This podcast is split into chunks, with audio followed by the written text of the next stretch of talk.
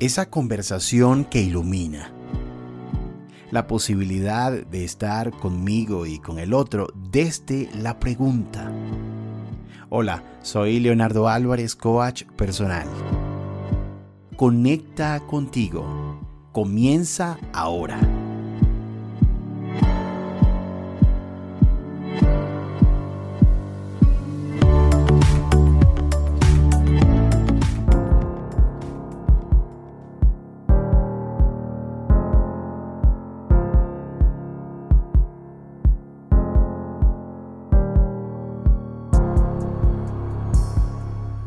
Detrás de cada historia hay espacios donde no vemos los impactos que van forjándonos, de manera que nos llevan a entender que primero para hacer y tener es preciso elegir ser. Ser esa persona que quiero ser e ir por ello.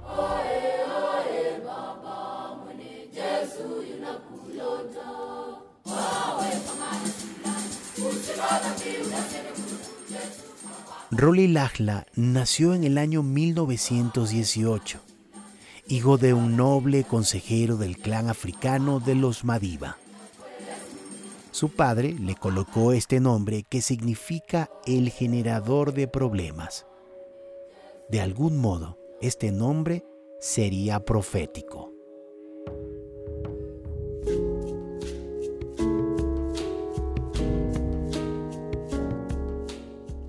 En sus años de escuela, un maestro metodista le colocaría al niño el nombre Nelson.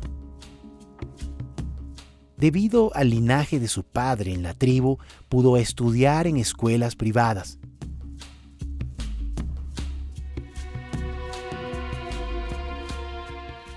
Luego, el joven Mandela obtendría su título en leyes y se uniría a la primera firma con abogados de color en Sudáfrica. Formaría parte del Congreso Nacional Africano y tras participar en varias revueltas y manifestaciones contra el apartheid de la época, fue encarcelado en 1963.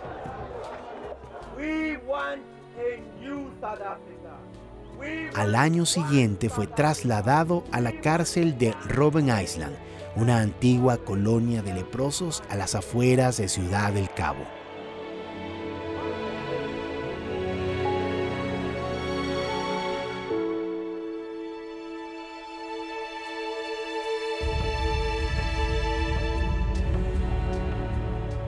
Luego de años de negociación, fue liberado en 1990 y se convirtió en parte del proceso de reconciliación de Sudáfrica. El fin del apartheid había traído consigo tensión racial y temores con los que Mandela tenía que lidiar.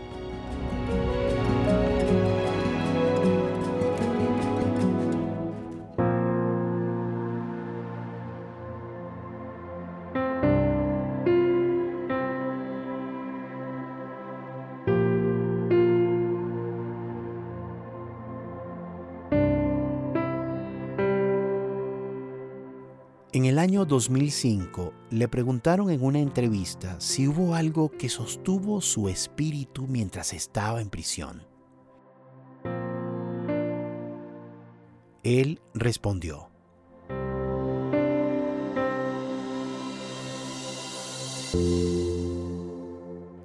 Hay un poema de William Ernest Henley llamado Invicto. Las últimas líneas dicen, no importa cuán estrecha sea la puerta, cuánto castigo haya recibido. Soy el maestro de mi destino. Soy el capitán de mi alma.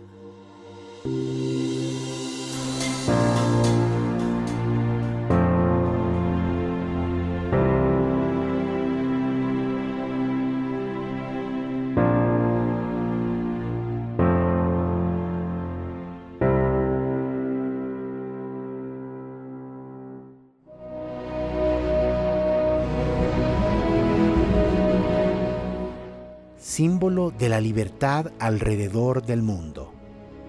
expresidente de Sudáfrica, Premio Nobel de la Paz. El gran legado de Nelson Mandela fue el perdón.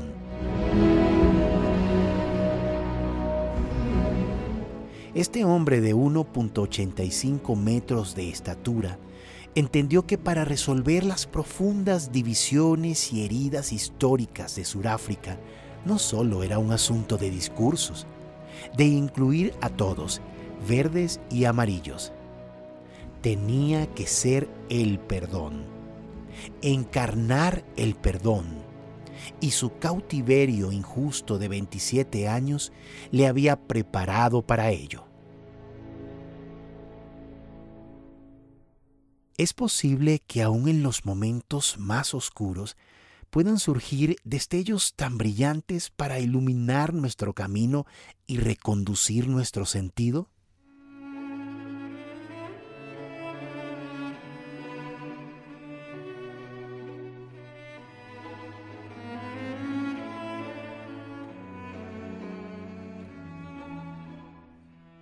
Charles Dickens ya había culminado una idea que escribió como panfleto en la primavera de 1843.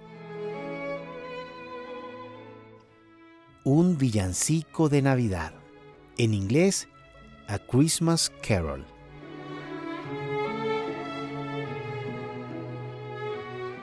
A los pocos días de haber terminado este breve trabajo, llegó a sus manos el reporte de trabajo infantil en Inglaterra.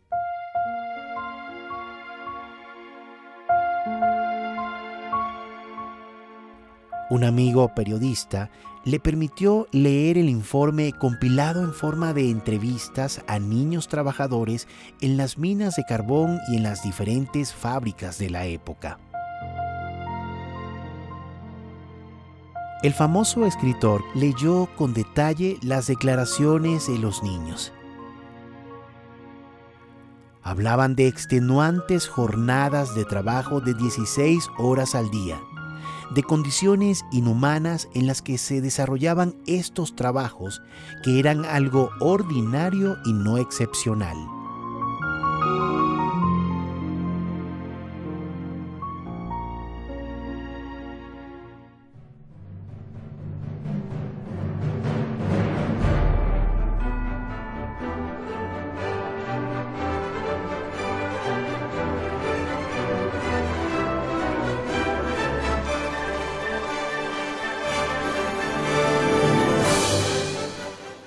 Esta realidad afectó profundamente a Dickens.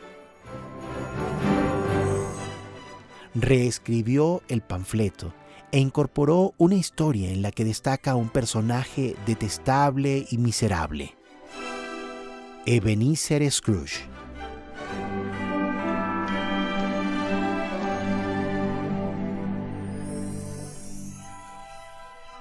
Cada fantasma, pasado, presente y futuro, creado para ilustrar la evolución del hombre y su deterioro a un ser plagado de distorsiones personales.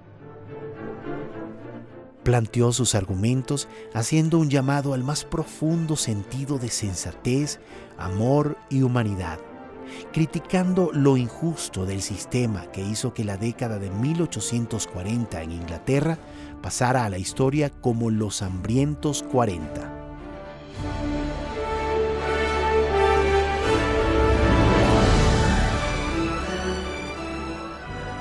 En el otoño de 1843 había terminado la nueva versión de Villancico de Navidad.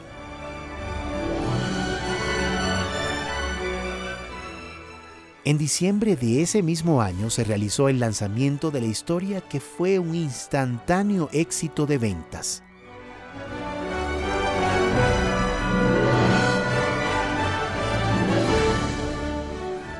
De esta manera, Charles Dickens rechazaba radicalmente las ideas de trabajo y economía de estos años.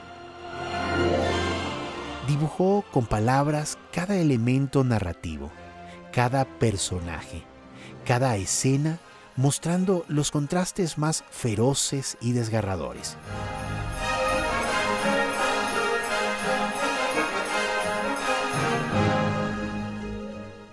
Han transcurrido más de 170 años del lanzamiento de esta historia y aún nos reclama, aún nos interpela a no perder de vista en quién nos hemos convertido y hacia dónde vamos.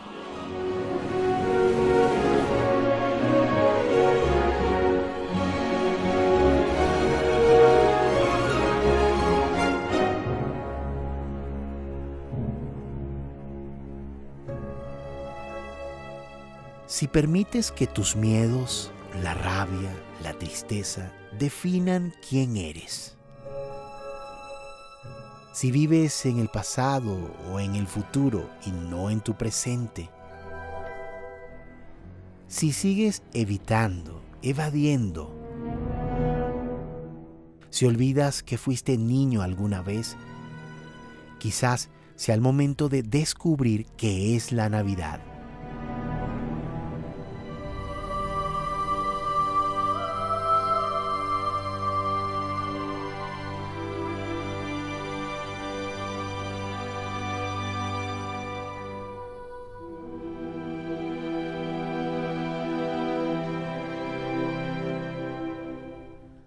Caminar a pesar del miedo es ir más temprano que tarde a descubrirte frente a la luz de tus respuestas.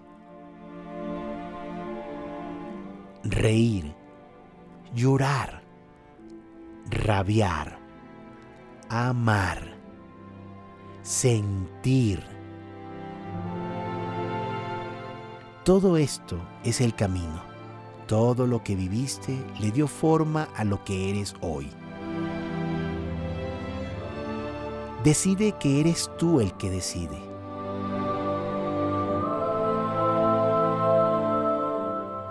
Dar un paso, otro paso, uno a la vez. Es algo que solo tú puedes hacer. Elegir vivir la vida como si todo fuera un milagro.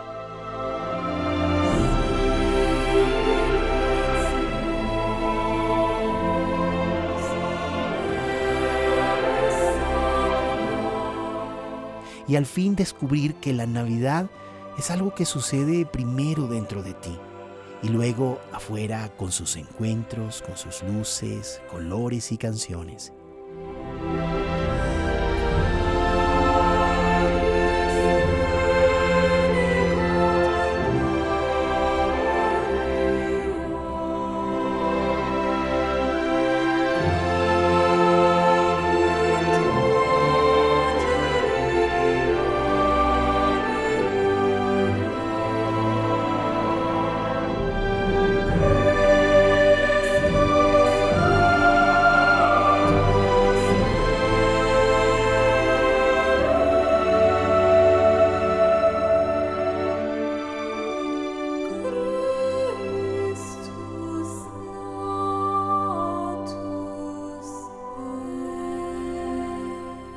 Felices fiestas para todos y sigamos conectados.